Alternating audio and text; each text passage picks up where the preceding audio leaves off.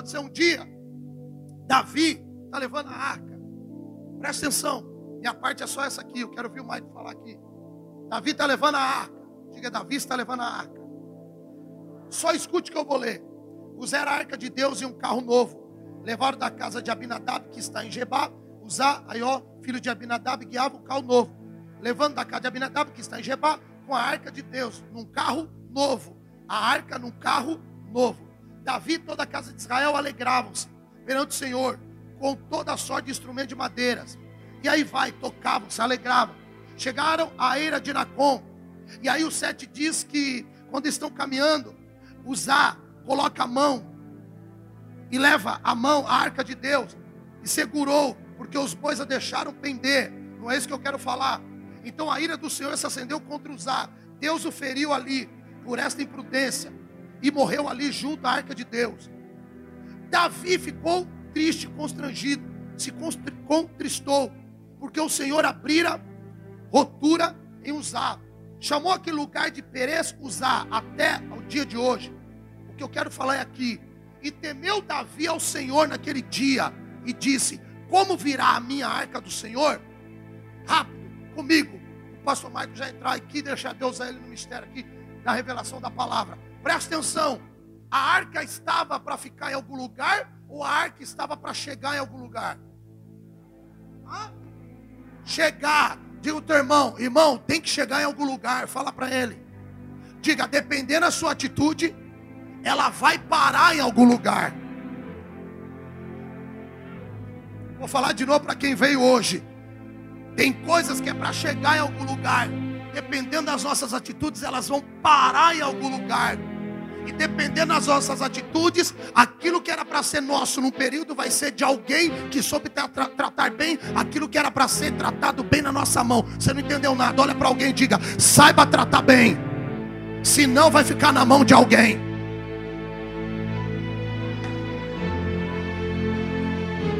Que lá falei fácil, acho, né? Expliquei fácil. Quem entendeu? Quem entendeu? Hã? Perfeito, professor. Estava indo para um lugar. E tem hora que está indo para um lugar você está muito confiante. Estou trazendo a palavra para o sacerdote primeiro, como apóstolo. Você está confiante. O carro é novo, o carro de boi é novo, está tudo certinho tal. Só que você esqueceu. Diga o quê? Ah, o quê? Olha para alguém, você não está carregando qualquer coisa. Maico pregou, deixa eu ver quem pegou. Olha para alguém, diga assim: pode ser carro novo ou velho. Diga, você não está carregando qualquer coisa.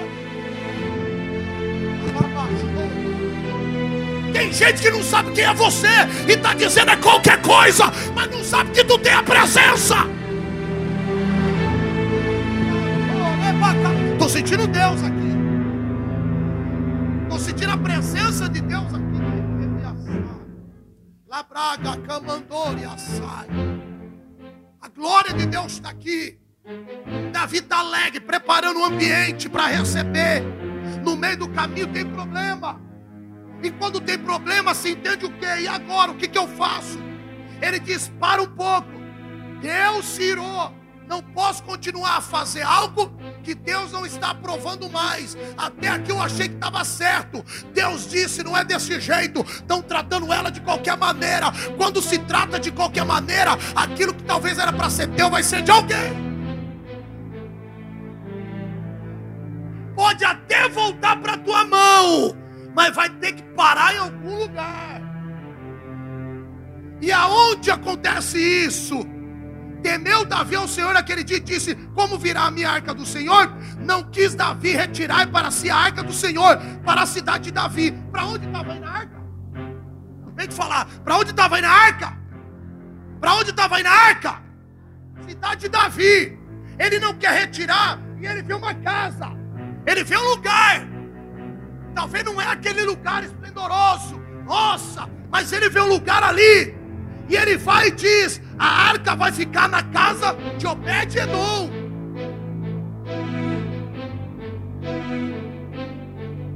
Só que é a mesma arca que passa por Abinadab e os filisteus. Aí é contigo o negócio. Ei! Só que ela para na casa de Obed-Edom. Eu vou falar.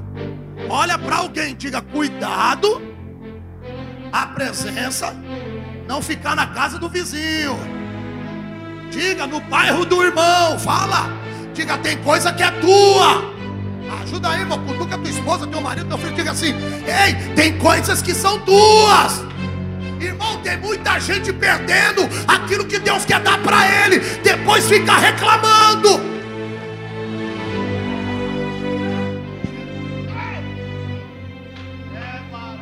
Apóstolo, ai, fulano perdeu. Não, meu irmão. Que é do teu irmão é do teu irmão. O que é da tua esposa é da tua esposa. O que é do marido é do marido. O que é do filho é do filho. Não perca aquilo que é teu. O que é meu é meu. O que é da bispa é da.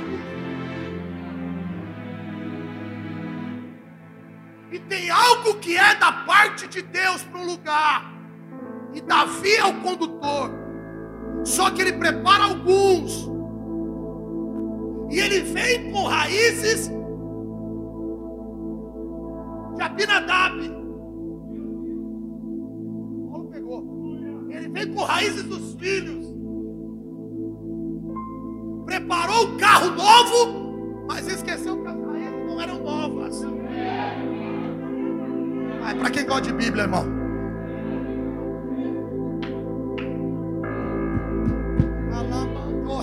Calabachéria, alabandora maior séria, alabacanta para onde? Não dá para continuar. Deixa o lugar e deixa onde? Na casa de um homem chamado.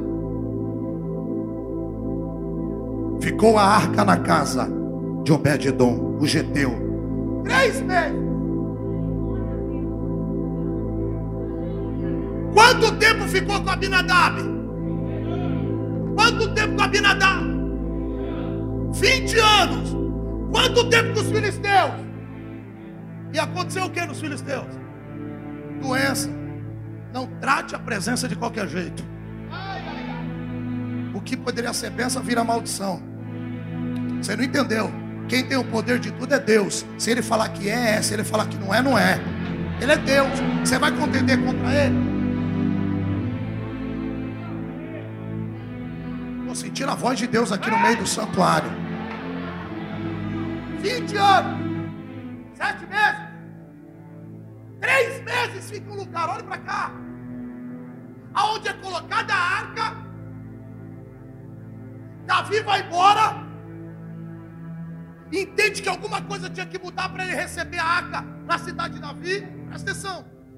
E aí o que ele faz? Ele deixa a arca na casa Talvez coisas maiores queriam acontecer lá com Davi. Acontece com alguém que sabe tratar bem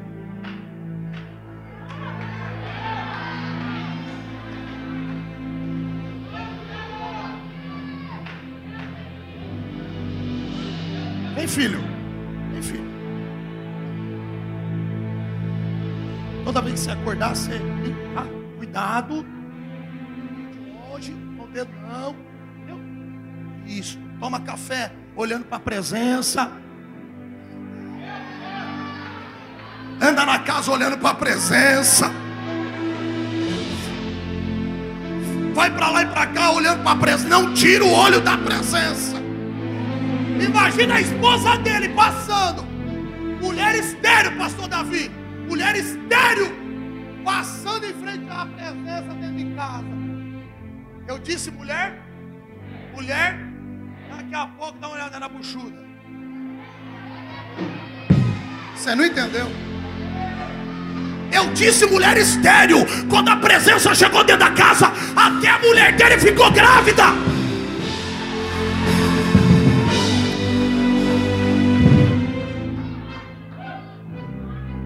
Irmão diga, vai acontecer.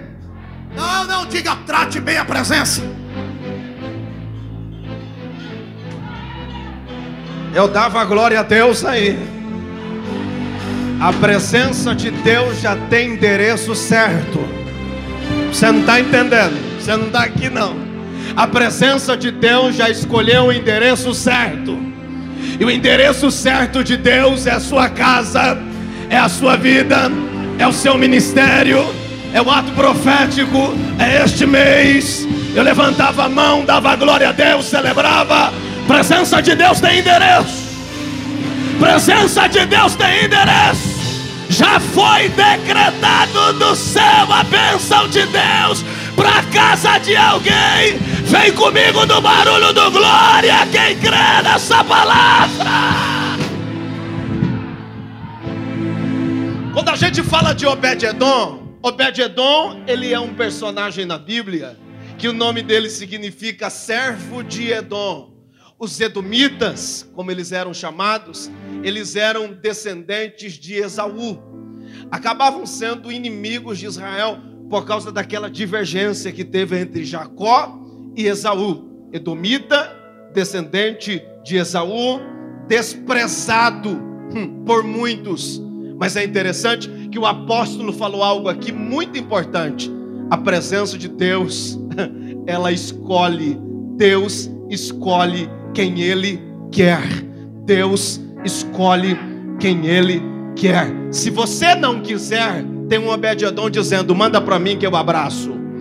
Se você não abraçar esse princípio de honra, tem um Obed-Edom dizendo: eu abraço e honro. Porque o que Davi deixou para você é para você cuidar. O que Davi deixou para você é para você zelar. E se você não quiser zelar, Deus levanta outro no seu lugar que foi desprezado para valorizar aquele princípio de honra. Mas a presença de Deus será honrada por aqueles que acreditam nela. Você sabe que tem muitos pregadores que confundem a origem de Obed-edom, porque a Bíblia diz que ele era o Geteu. Fala comigo, o Geteu.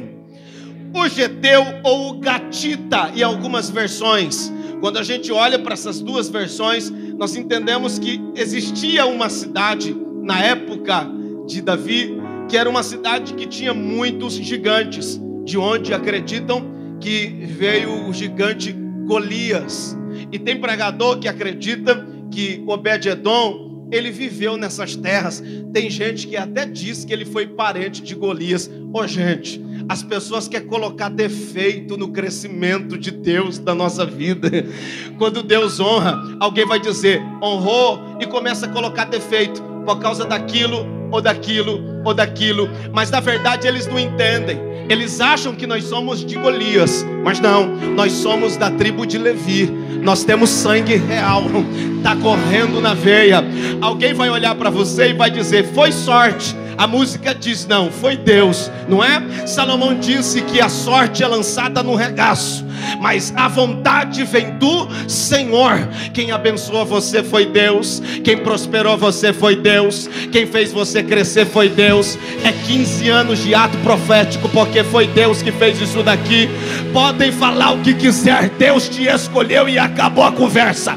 Eu tenho uma mensagem de Deus para alguém aqui esta noite. Até ontem estavam comparando você com a família de Golias, dizendo que você não prestava, que você não era, que você não era capaz, dizendo que a bênção de Deus não servia para você, mas Deus vem hoje aqui, muda a página e diz: Não, você não tem nada a ver com Golias, o teu negócio é com Davi, você vem da tribo de Levi, e o que eu tenho para o teu ministério é maior do que o que as pessoas ainda viram e continuaram vendo. Deus está dizendo para alguém que tem glória a Deus na boca: é grande, é grande é grande, é maior, é poderoso, é profético. Eu dava glória, eu pegava. Em Josué capítulo 21, versículo 20 ao 24, diz que os gatitas ou gedeus ficavam numa aldeia muito pequena e essa aldeia ficava condicionada com os levitas, levitas como monge, que não se misturavam com a sociedade, isso aqui é a família de Obed-Edom. Obed-Edom não era qualquer um, não.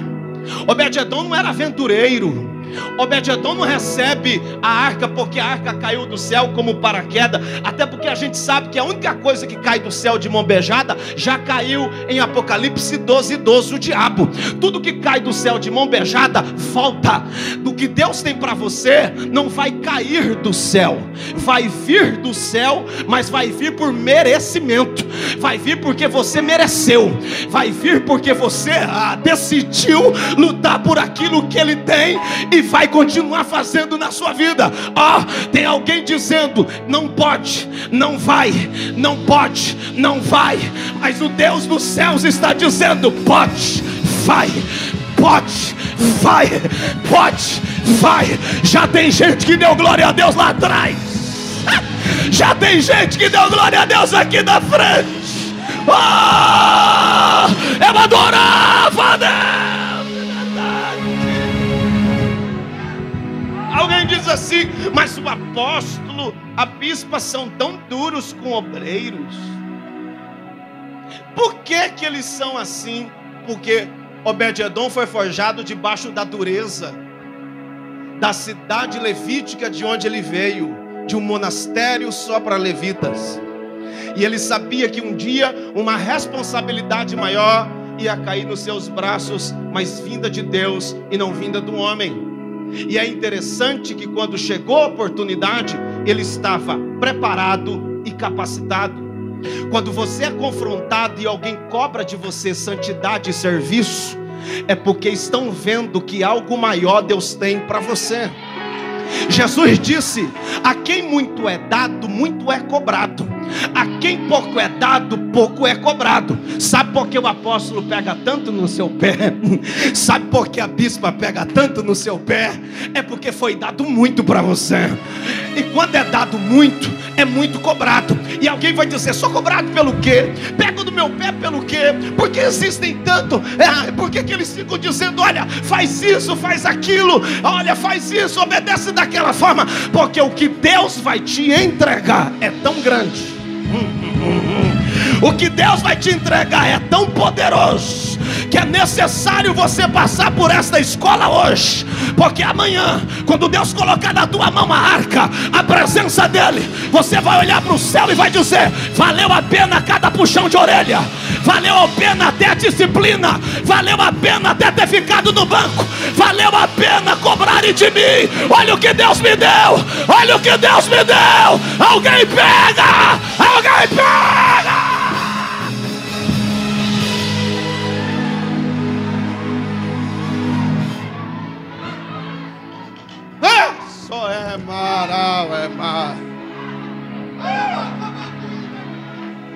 Eu sou caipira, vim da roça, cidade de Fernandópolis. Na década de 90, quando eu era adolescente, eu resolvi estudar a Bíblia. E na minha cidade, quem estudava a Bíblia, ou quem era crente, não era bem visto. Eu, um adolescente, eu disse para minha família: eu estou me preparando porque no futuro, tudo que eu plantar, eu vou colher todo o conhecimento que eu adquiri vai servir para o meu futuro ministerial. Eu me lembro quantas horas que eu ficava é, sentado em uma cadeira de madeira na biblioteca municipal de Fernandópolis. Havia um segurança que ele se tornou meu amigo e ele deixava eu ficar até nove horas da noite. Fechava às cinco, mas eu ficava até às nove da noite estudando. Me lembro quando eu fui fazer a minha primeira faculdade teológica. As pessoas começaram a dizer assim: vai esfriar, não vai ser mais o mesmo. E começaram a me chamar como aquele que não gosta de trabalhar, que vocês já sabem a expressão. Mas eu estava me preparando para uma grande responsabilidade. Anos depois, depois de ter pagado um alto preço, depois de ter saído do monastério de Fernandópolis, o Senhor me trouxe para cá, para a região de São Paulo, e começou a me soprar em tudo quanto é canto. Aí eu ia, chegava, e alguém dizia: Mas como pode ter chegado aqui? Como pode ter chegado ali? Como pode ter chegado a colar? Eu fui em lugares que eu menos esperei Deus me honrou e toda a honra de Deus que chegou no meu ministério, eu pensava, valeu a pena, porque lá atrás eu estava me preparando, lá atrás eu estava estudando. Obed-Edom, quando recebe, ele não questiona, ele não diz eu não mereço, ele não tem esse complexo de inferioridade. Não, eu não posso, ah, eu não sou capaz, que nada. Ele diz: dá para mim, que eu cuido. Se ninguém quis cuidar, eu sei o que eu tenho, eu sei o que eu posso, eu estudei para isso. Eu não sou menino, não cheguei aqui ontem. Não, eu tenho história. Obed Edom, eu sou de uma descendência de levitas e eu sei que o meu avô ensinou para o meu pai, que ensinou para mim, e eu estou aqui representando uma família sacerdotal. Eu não caí de paraquedas dentro deste local. Não, Deus me colocou aqui e eu sou capacitado para cuidar da arca. Eu sou capacitado para cuidar daquilo que Deus tem para mim. Ó, recebe essa palavra palavra de Deus. Eu não sei qual é a área que você tem se dedicado. Eu não sei aonde está faltando ousadia para você. Mas assim te diz o Senhor: você é capaz. Você é capaz. Você é capaz. Não, eu só paro depois que você dá glória. Assim diz o Senhor para você: você é capaz. Você é capaz. Recebe ousadia. Recebe ousadia. Recebe ousadia. Abre a boca da glória. Pega.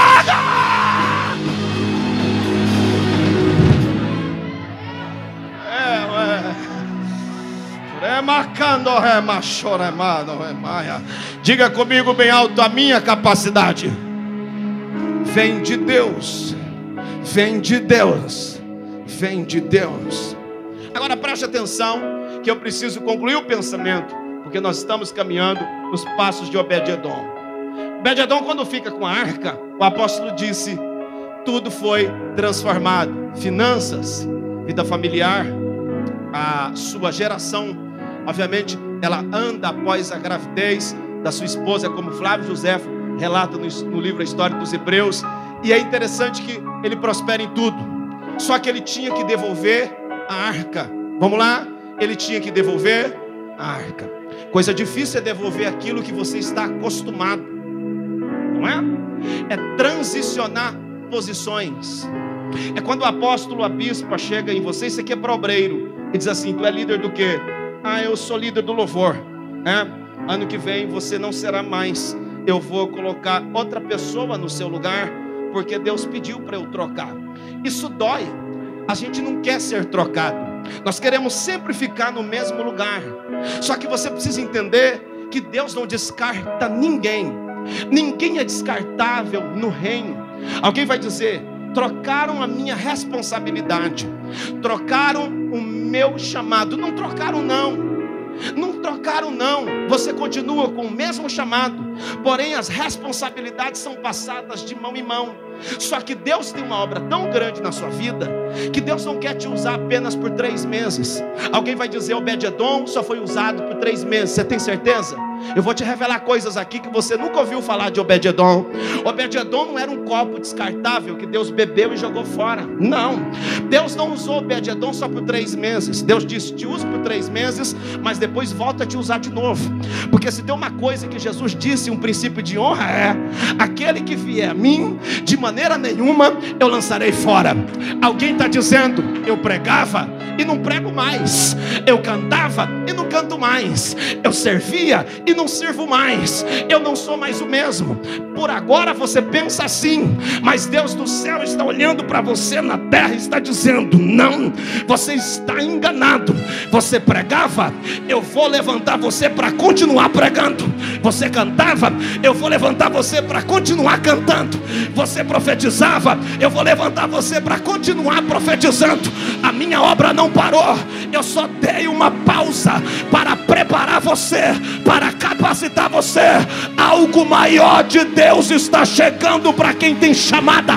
Algo maior de Deus está chegando para quem tem ministério. Tem gente que está lá embaixo. Deus está dizendo: prepara que eu já criei os degraus para você subir. Tu vai subir escadas que ninguém subiu.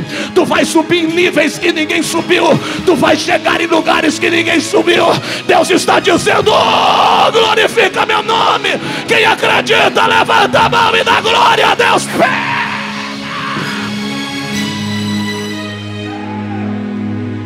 Eu posso fazer uma matemática com vocês aqui. Quantos cultos vocês têm por semana aqui, apóstolo? Três cultos. Vamos lá. Quarta, sábado e domingo. Olha, eu nunca preguei de quarta-feira aqui, ué. É, isso eu, eu quero, claro que eu quero. Quarta-feira deve ser algo especial. Vamos lá, diga comigo quarta. Diga comigo sábado e domingo. Preste atenção aqui nessa revelação. Quando Davi pega a arca da casa de Obed-edom, a Bíblia diz que Davi dá seis passos e sacrifica. Vamos lá? Seis passos e não ouvi quantos passos? Então eu vou caminhar seis vezes quando eu dar o sexto passo vocês sacrificam. Alguém vai dizer, pastor, como que eu faço isso? Eu dou seis passos e vocês cultuam. Eu dou seis passos e vocês adoram.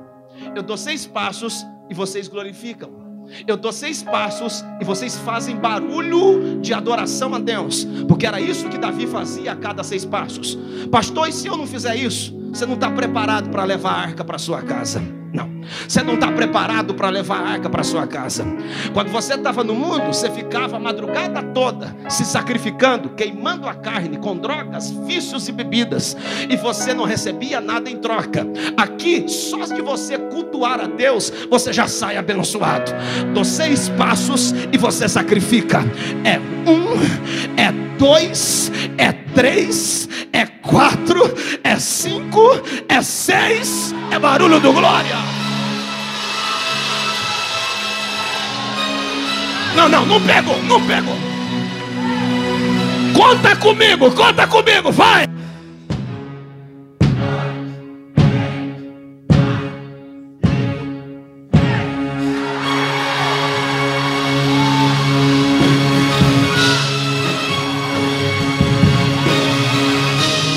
Tem gente que está entendendo.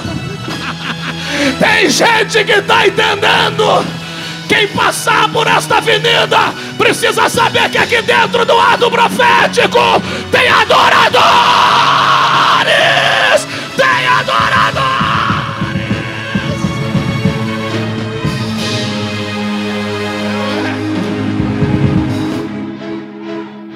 Eusébio de Cesareia diz que a arca da aliança ficou em Keriat Jearim. Diga comigo o nome da cidade, Keriat Jearim. Keriat Jearim fica a quase 15 quilômetros de Jerusalém.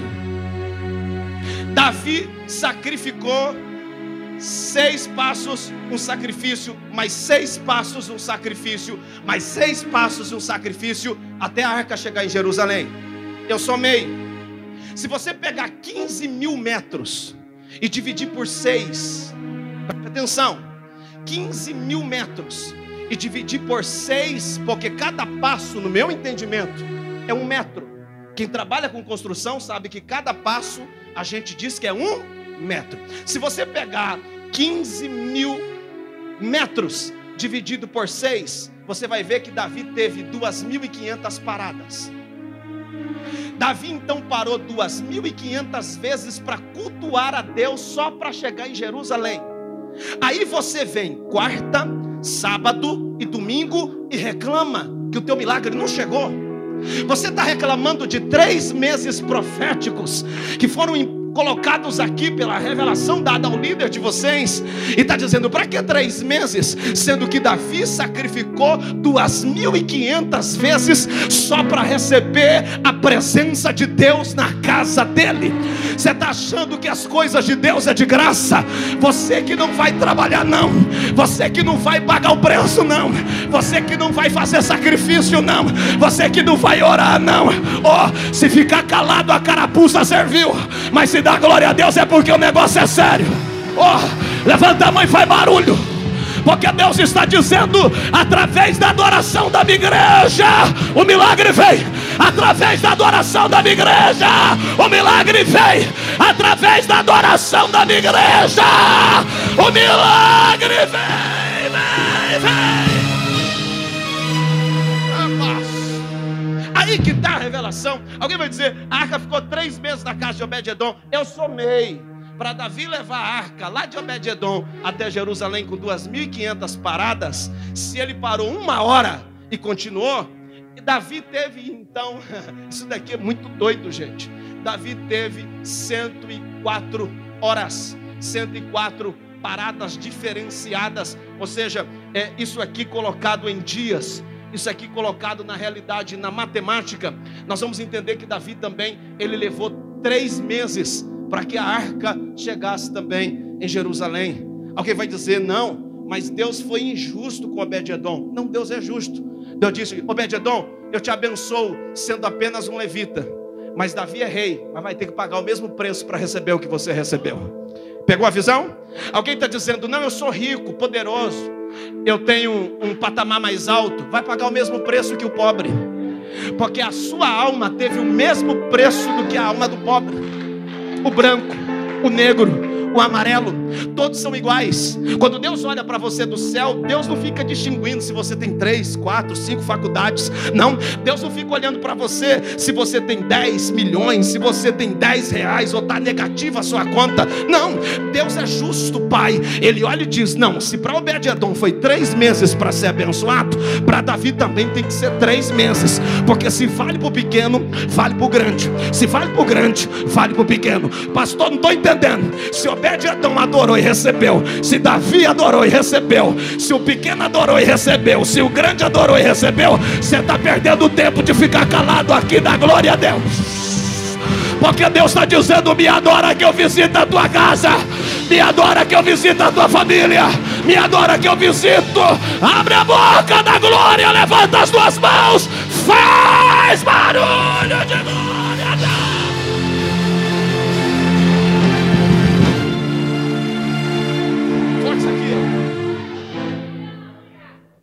Dizer, Obed-Edom foi usado só por uma temporada. Fala comigo, foi não. Ó, eu vou dar só as referências, anota, depois estuda em casa. Primeiro Crônicas, capítulo 15, versículo 17 e 18, diz que o Senhor coloca Obed-Edom para trabalhar como porteiro da casa do rei. Obed-Edom agora não cuidava da arca, mas ele cuidava da porta. Ele era porteiro. E alguém vai dizer, pastor, não estou entendendo. O porteiro não é muito valorizado. Mas se não tiver boa recepção em qualquer empresa, em qualquer estabelecimento, dependendo como você é recepcionado, você não volta mais. Pode ser a melhor empresa, o melhor produto. Se for a pior recepção, você não tem prazer de comprar. Davi pensou: eu preciso de alguém para colocar na porta do templo que seja educado Alguém que saiba ensinar para as pessoas entrar no templo com alegria. Alguém que tenha bagagem para dizer: entra, porque aonde você está entrando hoje não é qualquer lugar, é a casa de Deus, é o tabernáculo, aonde o cavote de Deus desce.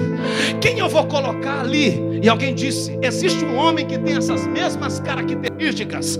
Quem é ele? Ah, ele já ficou com a arca três meses, é muito educado, humilde, sábio. Quem é ele? O Obed-Edom? É, vai chamar ele. Quando o Obed-Edom está em casa, os servos de Davi chegam e dizem assim: o rei está te chamando para trabalhar no palácio. E ele diz: por quê? Porque o rei precisava de um homem para ser porteiro da casa do pai. E não tem ninguém mais capacitado do que você. Alguém vai dizer, pastor, eu não estou entendendo. Uma vez que Deus te usa, uma vez que Deus te dá, uma vez que Deus faz que a arca esteja com você, vai ter trabalho para você no reino, em qualquer lugar, a qualquer momento, a qualquer hora. Pastor, mas me rejeitaram lá, aqui vão aceitar você. Pastor, me humilharam lá, mas aqui Deus vai exaltar você. Pastor, não me quiseram naquele relacionamento, me desprezaram naquele relacionamento. Deus está dizendo: Eu tenho um melhor para você. Me humilharam naquele emprego. Deus está dizendo: Eu tenho um emprego melhor para você. Aí alguém vai dizer: Por quê? Porque você é o melhor? Não, porque um dia você carregou a arca. E quem carrega a arca tem prioridade. Quem carrega a arca tem prioridade. Levanta a mão para dar glória a Deus.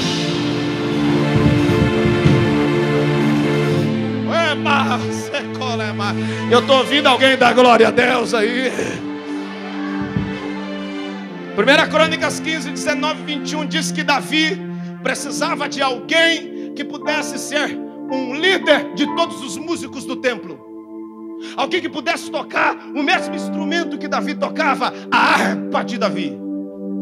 E ainda diz no capítulo 15 de Crônicas, versículo 24, que este homem seria o embaixador músico, representante de todos os músicos. Em 1 Crônicas 16, versículo 4 ao 6, diz que ele seria guardião do louvor, ele ficaria no lugar de Asaf. Em 1 Crônicas 16, versículo 37 ao 38, ele seria líder dos líderes dos 68 maestros. Alguém disse assim: quem é o homem capaz de entender do mesmo instrumento do rei Davi?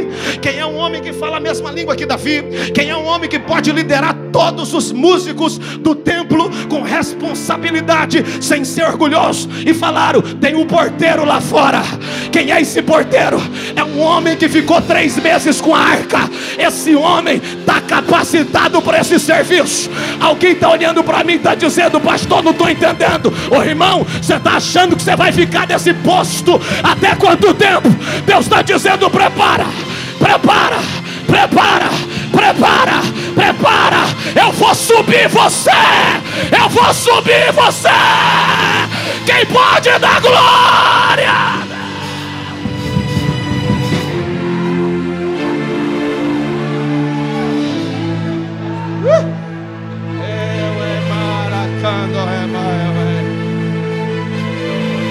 Levanta a mão direita para o céu e diga assim comigo: Deus, eu não estou na tua presença para ser descartado.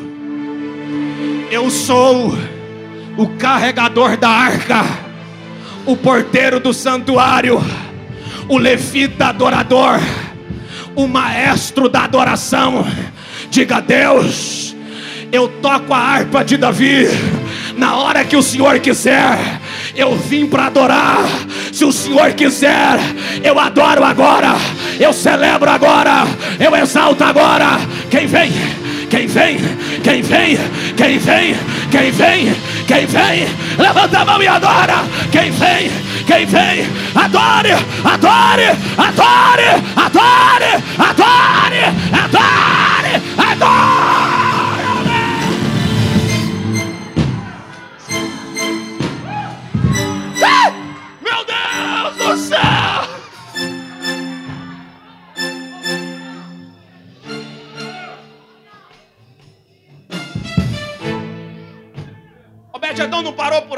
a gente encerra porque Deus tem níveis para todos aqueles que carregam a sua presença. Em 2 Crônicas, capítulo 25, versículo 24, diz que Davi tinha mais de 3 bilhões de dólares em ouro dentro de sua tesouraria. Depois de um tempo, a riqueza de Davi vai para 20 bilhões. Depois de um tempo, alguns números aumentam e vão para 30 bilhões. Isso aqui é de dólares, em ouro. E alguém diz: os números são assustadores de Davi. De fato. Só que Davi precisava de um tesoureiro E tesoureiro é o cargo de maior confiança de um rei. Ninguém coloca qualquer pessoa para cuidar de dinheiro. Porque tem que ter confiança, o dinheiro é tentador. Nós vivemos num país que está entre o ranking dos dez países mais tentadores e corruptos do mundo. E Davi então sabia que ele precisava de alguém que o dinheiro não compra. E o dinheiro só não compra quem carrega a arca. Carregador de arca não é comprado por gorjeta. Carregador de harpa ou de arca não é comprado por dinheiro, por ouro e por prata. Não vende o seu chamado por nada. Davi disse: Eu tenho bilhões. Quem é que pode guardar?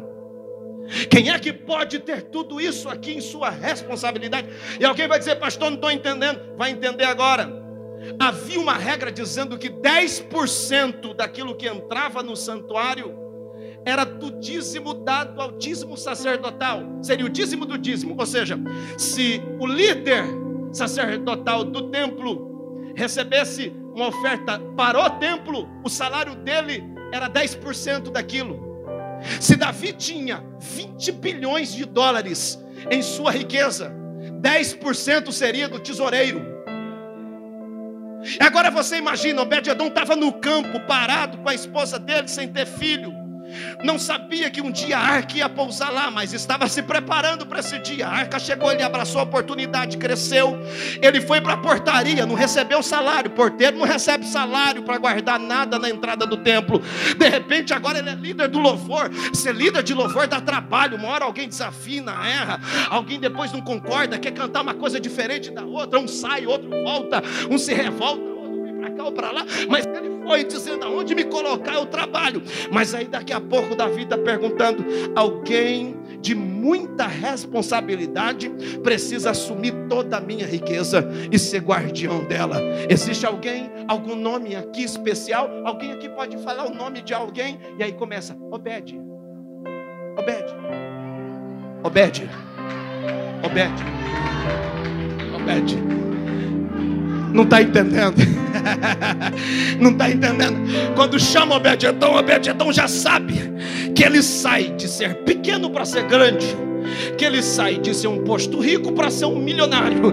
E quando ele sai, ele chega em Davi e diz: Por que, que o senhor quer que eu cuido da sua riqueza? Davi, bem velho, diz: Porque eu preciso de alguém responsável. Porque essa riqueza que você vai cuidar não é minha, é do templo, é do Senhor. E eu preciso de alguém responsável, alguém que carrega a arca, alguém que é humilde, alguém que não se vende, alguém que não troca por nada a presença de Deus, nem por ouro e nem por prata. Eu vou, mas você fica eu vou sair, mas você vai andar.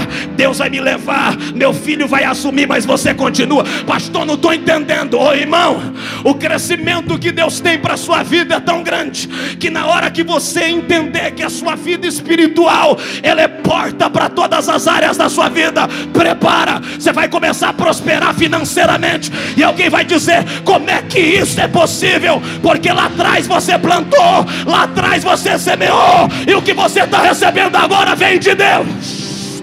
O que você está recebendo agora vem do céu. Oh, só dá glória de pé quem acredita. Só dá glória de pé quem acredita. Levanta a mão e dá glória a Deus aí. Levanta a mão e dá glória a Deus.